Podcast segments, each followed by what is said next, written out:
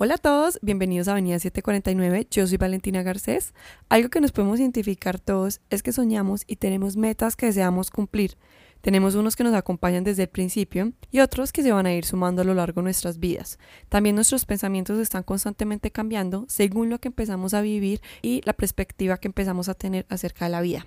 Hay momentos donde el miedo nos calla y nos impide expresarnos libremente por tanta contaminación psicológica social en la que vivimos, pero quitándole el poder que tiene, lo que realmente importa aquí es que podamos escuchar nuestro corazón y sernos fieles a lo que realmente nos regala una sonrisa y satisfacción. Hoy le quiero dar la bienvenida a Pilar Quintana, escritora colombiana, quien le dio letras a sus pensamientos, diciendo cosas que muchos temen hablar, con sus libros alcanzó la vida de personas que se sienten identificados y agradecen que alguien que utilizó todo para poder cambiar pensamientos y hablar libremente. Pilar, bienvenida a Avenida 749. Gracias por este espacio tan maravilloso que nos regalas el día de hoy. A vos, Valentina, muchas gracias por esta invitación. Estoy muy contenta de estar acá conversando. No, yo feliz de estar aquí hablando contigo. Pili, me encantaría que nos contaras un poquito acerca de ti, cómo nace esa escritora que llevas adentro, bueno, creo que tuvo muchos comienzos porque yo empecé a escribir desde muy chiquita, entonces para mí, antes incluso de empezar a, escribir, estaba muy interesada por el tema. Yo le decía a mi mamá que tenía muchas ganas de aprender a escribir y en primero de primaria, cuando me enseñaron, lo primero que hice cuando tuve el suficiente vocabulario fue sentarme a escribir una ficción. Entonces creo que la escritura es algo que venía muy conmigo y tuve muchos privilegios que me permitieron desarrollar como esa predisposición que tenía hacia las, hacia las letras. Crecí eh, en un colegio que tenía una gran biblioteca, unas muy buenas profesoras de español y literatura, una bibliotecaria excelente que supo recomendarme siempre libros que me interesaron y me gustaron, que creo que muchas veces a los niños les encanta la lectura y de repente les ponen a leer cosas que los ahuyentan de los libros. Y entonces yo, yo, yo tuve la fortuna de tener siempre unas personas que me acompañaron en ese proceso. Y también mi papá, mi papá es médico y mi papá tenía una gran biblioteca que yo podía explorar libremente. Tuve esas características que permitieron que yo desarrollara como esa predisposición con la que venía a las letras y luego estudié comunicación social. Muy pronto durante la carrera me di cuenta que yo no quería escribir como periodista, que yo no quería contar la realidad, sino que yo quería inventar, que quería echar cuentos. Y me especialicé en, escritura para guiones. Muchos de mis escritores contemporáneos, como de los escritores de mi generación, tuvieron su proceso de aprendizaje de la escritura en las revistas y en los periódicos, en las redacciones de las revistas y los periódicos. Yo me formé escribiendo libretos para televisión y creo que fue una gran escuela que me sirvió muchísimo para la escritura literaria. Y ya después, ya como de 27 años, dije, bueno, me voy a lanzar y empecé a escribir mi primera novela. Pili, antes de que nos cuentes eso, yo quiero saber cómo el primer libro que te enamoró. Uy, muchos, pero el primer libro que verdaderamente, más que enamorarme, me obsesionó Crónica de una muerte anunciada. Yo en ese momento leía muchas historias escritas como clásicos, leía Jane Austen, por ejemplo, y, leía también como historias de caballerías y de damiselas en peligro que eran rescatadas por los hombres, y Crónica de una muerte anunciada, como que me revolucionó la cabeza. Y yo dije, Dios mío, yo algún día quiero llegar y hacer esto, lograr hacer una historia que enganche a la gente tanto como esta historia me enganchó a mí. Yo me terminé de leer Crónica de una muerte anunciada y inmediatamente lo volví a comenzar. Y al otro día lo volví a leer y, y, lo leí no sé cuántas veces. Y desde ahí empezaste ya a escribir de lleno. Yo escribía, ahí tenía, pongámosle 14 años, entonces yo, yo escribí todo el tiempo, yo siempre era como en el colegio la que la profesora decía, hay que escribir una, un discurso para el Día de la Raza. Yo era la primera que tenía levantada la mano, ¿verdad? Y en matemáticas pues me iba muy mal y entonces con, mis, con las compañeras que les iba bien en matemáticas hacíamos trueques, entonces yo les hacía la tarea de literatura y ellas me hacían la de, la de matemáticas o física o lo que fuera. Entonces siempre escribí mucho, muchísimo y luego adolescente empecé a llevar diarios entonces llevaba unos diarios con donde pintaba corazoncitos y maricaditas y pegaba calcomanías y bueno, todo lo que, eh, eh, no sé, si iba a un concierto, entonces pegaba, pegaba la, la entrada, la boleta del concierto. Y ahí escribía mucho, muchísimo. y, pero yo creo que ya empecé a escribir en serio ficción en la universidad. En el colegio era más como diarios y, y ese tipo de encargos pues que hacían en el colegio. Pili, entonces aquí, ¿cómo encuentras a tus personajes? ¿O ellos cómo te encontraron a ti cuando ya empezaste a escribir solamente de ficción?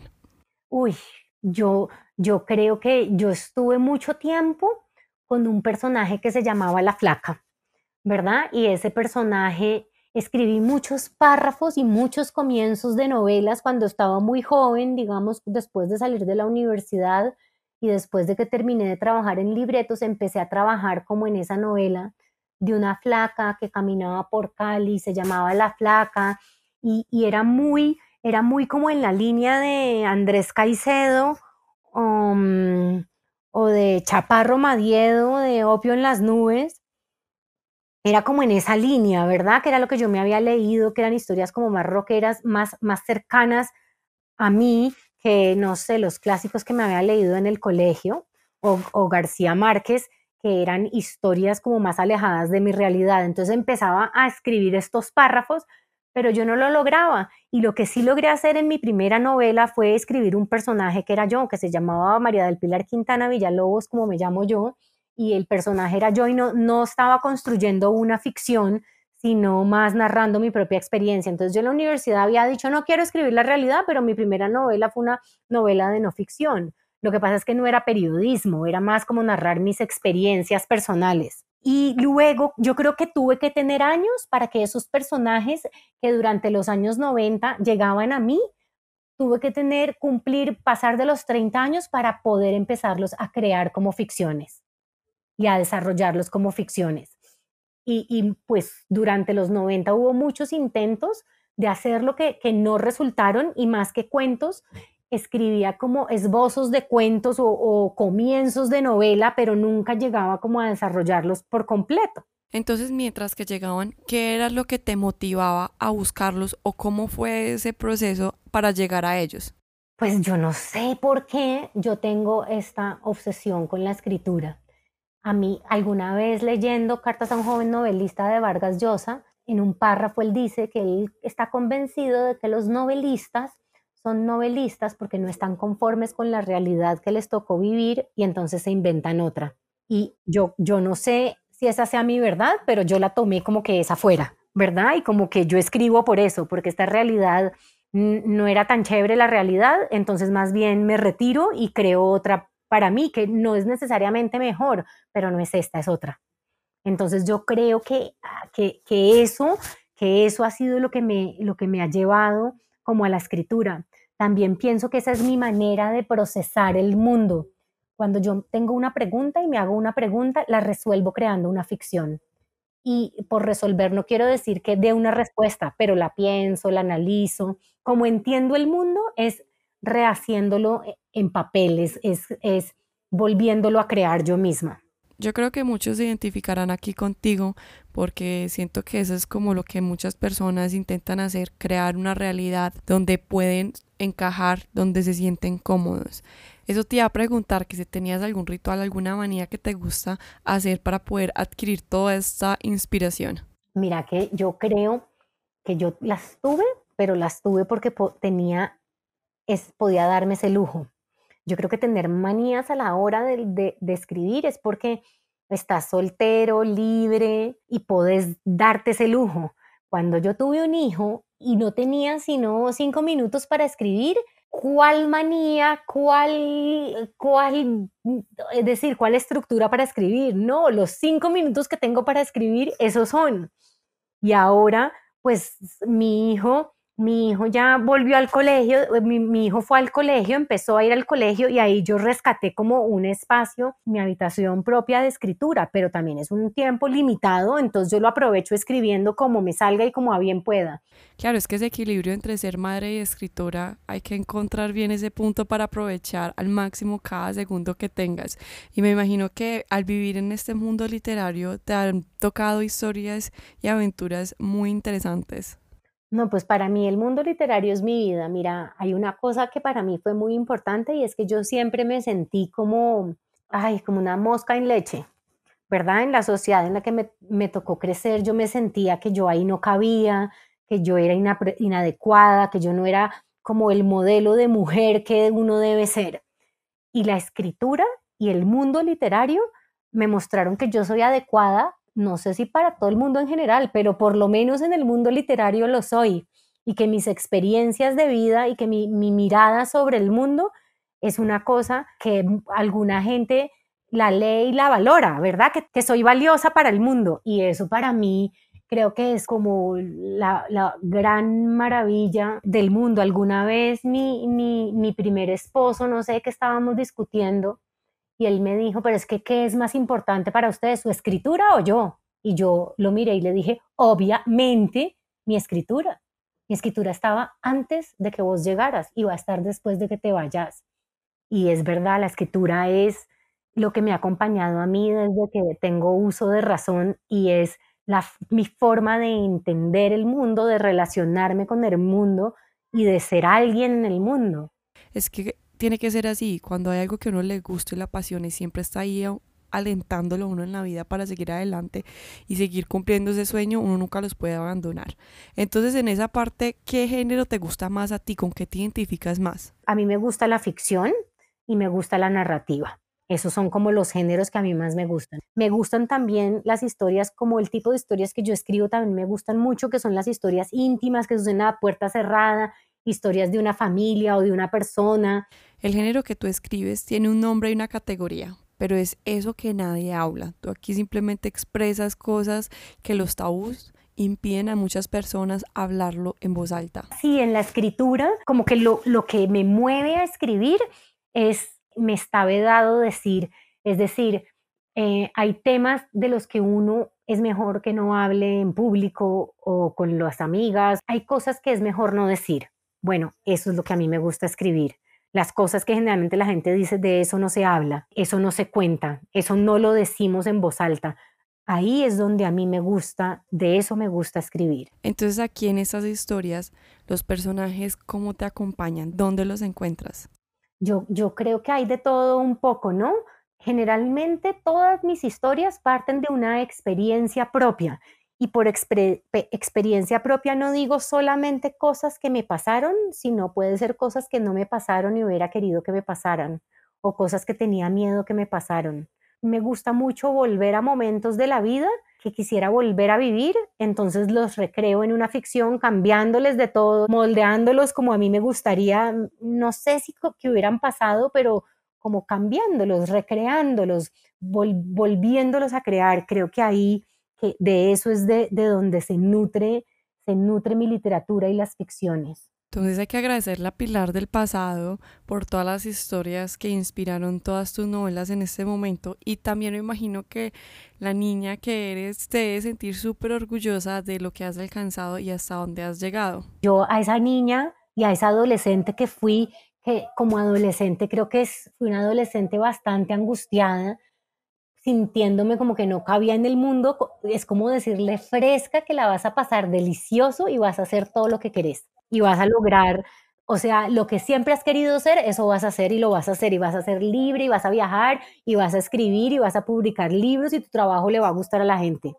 El mejor mensaje y así es. Pili, me encantaría que nos compartieras ese pedazo de tu vida como escritora. Cuéntanos acerca de las novelas que has creado hasta este momento. Bueno, en este momento, em, yo en, en el año 2012 publiqué un libro que se llama Caperucita se come al lobo y lo, lo publicó una editorial chilena independiente y nada más salió en ese país y en Argentina. Y ahora por primera vez, ocho años después, está en Colombia. El libro es la primera vez que llega a Colombia y además viene con dos cuentos nuevos que no tenía la, la edición original. Entonces, ese libro se llama Caperucita se come al lobo y acaba de salir la semana pasada y pues los invito a leerlo. Y otro libro mío que pueden, que pueden conocer y que también está, está en librerías, se llama La Perra, lo publiqué en 2017 y es un libro que este año eh, está circulando en un programa que se llama el Mapa de Lenguas de Literatura Random House, donde hay libros de varios países de Latinoamérica y de España que la editorial quiere presentarle como al mundo, al mundo para que los conozca y los lea y La perra fue uno de los libros escogidos para estar en el mapa de lenguas y circular por Latinoamérica y por España. Todos los cuentos se tratan como sobre la seducción, pero no la seducción clásica, sino la seducción no normada. Pili, ¿cuánto te demoras tú escribiendo una novela?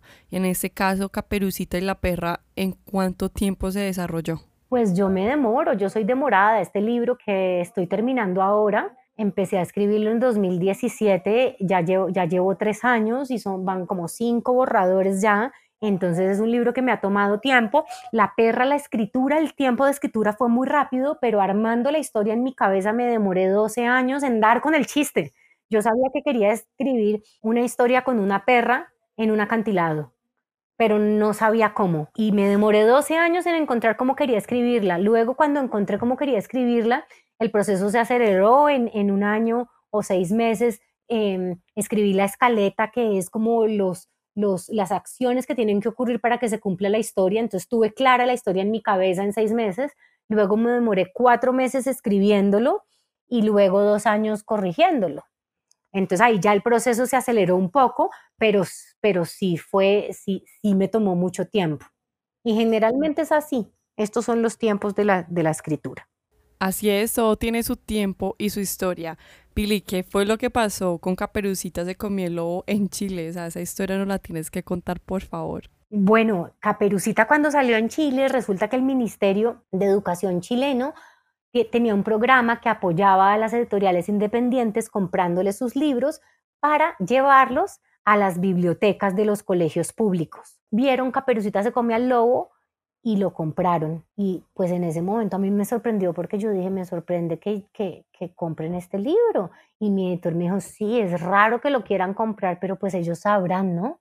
Porque nosotros decíamos, pues no es un libro como para niños, no, es para niños, es un libro donde hay descripciones gráficas de sexo y descripciones súper gráficas de violencia, pero bueno, lo compraron y dos años después mi editor chileno me manda una captura de pantalla donde dice en un portal de internet, Mineduc reparte libro porno en las escuelas chilenas y yo dije, ¿libro porno es el mío? Y me dijo, sí.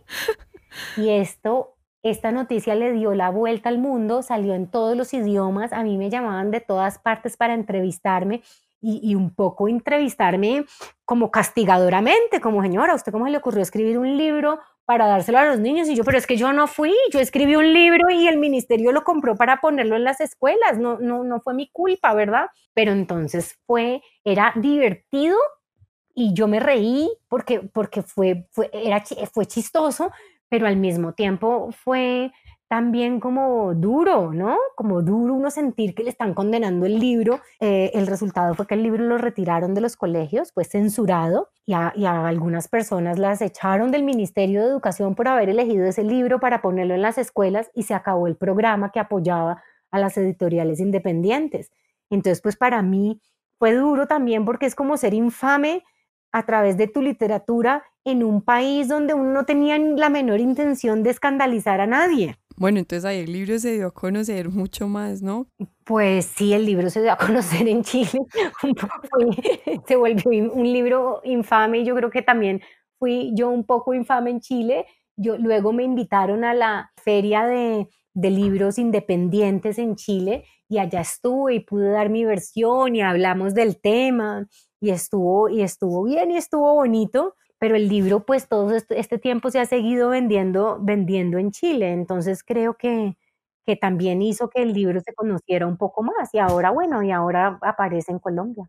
Esperemos que el ministerio no lo compre, no es para niños chiquitos, tengan cuidado. No, qué historia, qué aventura la que ha emprendido esta caperucita a nivel mundial con todo esto, pero bueno, me alegro.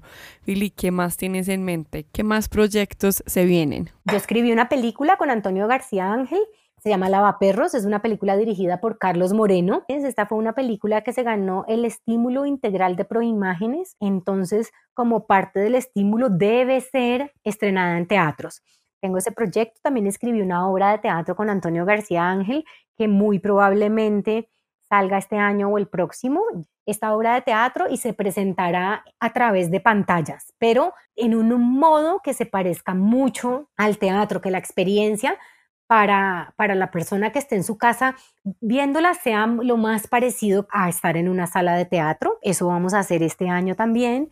Y eh, pues además acabo de terminar una nueva novela que espero que publicar el próximo año. Ya la terminé, ya está revisada y, y, me falta, yo creo que hacer los últimos arreglitos y las últimas revisiones. En este momento se la están leyendo uh, mis lectores de confianza para que me digan qué les parece y qué le falta y qué le sobra y qué debo hacer. Tenemos Pilar Quintana para mucho tiempo. Ah, no, para mucho tiempo. Estoy llena de ideas. Lo que me falta es tiempo. Ay, a todos nos falta tiempo. Pili, mira, aquí en Avenida 749 hay muchas personas que les gusta todo esto de los escritos, de la poesía, de la literatura. ¿Algún consejo, algo que le quieras brindar a estas personas o a todos en general que nos acompañaron en este maravilloso espacio? Bueno, yo voy a dar un consejo malo y un consejo bueno. El consejo malo es que si ustedes pueden ser felices haciendo otra cosa que no sea la escritura, mejor se dediquen a eso. Si uno es escritor, porque es que de verdad, si no va a ser escritor, se va a suicidar, listo, bueno, sea escritor. Entonces, mi consejo para esos, pues hay, hay tantos caminos para escribir como escritores, ¿verdad? Y, y un consejo que a mí me parece importante es que traten de encontrar el escritor que ellos son y no el escritor que quieren ser y no el escritor al que quieren parecerse, sino que mírense y, miren yo en qué soy bueno y cuáles son las historias que me, que me salen bien y traten de hacer esas historias lo mejor posible. Genial, totalmente de acuerdo porque siento que esto sirve para todos los aspectos de la vida, ser auténticos y creer en lo que uno tiene interiormente y no ser otra copia más en el mundo. Pili, muchísimas gracias por este espacio, por compartir tus historias, por hablarnos un poquito acerca de tu vida. Yo feliz de tenerte acá. En serio, muchísimas gracias por ser parte de Avenida 749. Ay, Valentina, muchísimas gracias por esta invitación. Me encantó haber estado acá con vos, haber charlado así como como en una charla de amigas muy ligera. Muchas gracias. Y de todos ustedes, sigan escribiendo esta vida con los sueños y metas que más desean. Sean auténticos, sean ustedes, no una copia barata de una sociedad sin entidad. No pretendan ser lo que los otros quieren que sean. Disfruten el camino. Ustedes saben que lo que más gozamos es el recorrido entonces gocen esta vida, luchen por lo que más sueñan, no permitan que nadie les diga que no son capaces, esa decisión es de ellos, esa decisión eres tuya y tú sabes que puedes con todo. Como siempre, te deseo un feliz resto de vida, te espero en el próximo capítulo. Yo soy Valentina Garcés y esto es Avenida 749.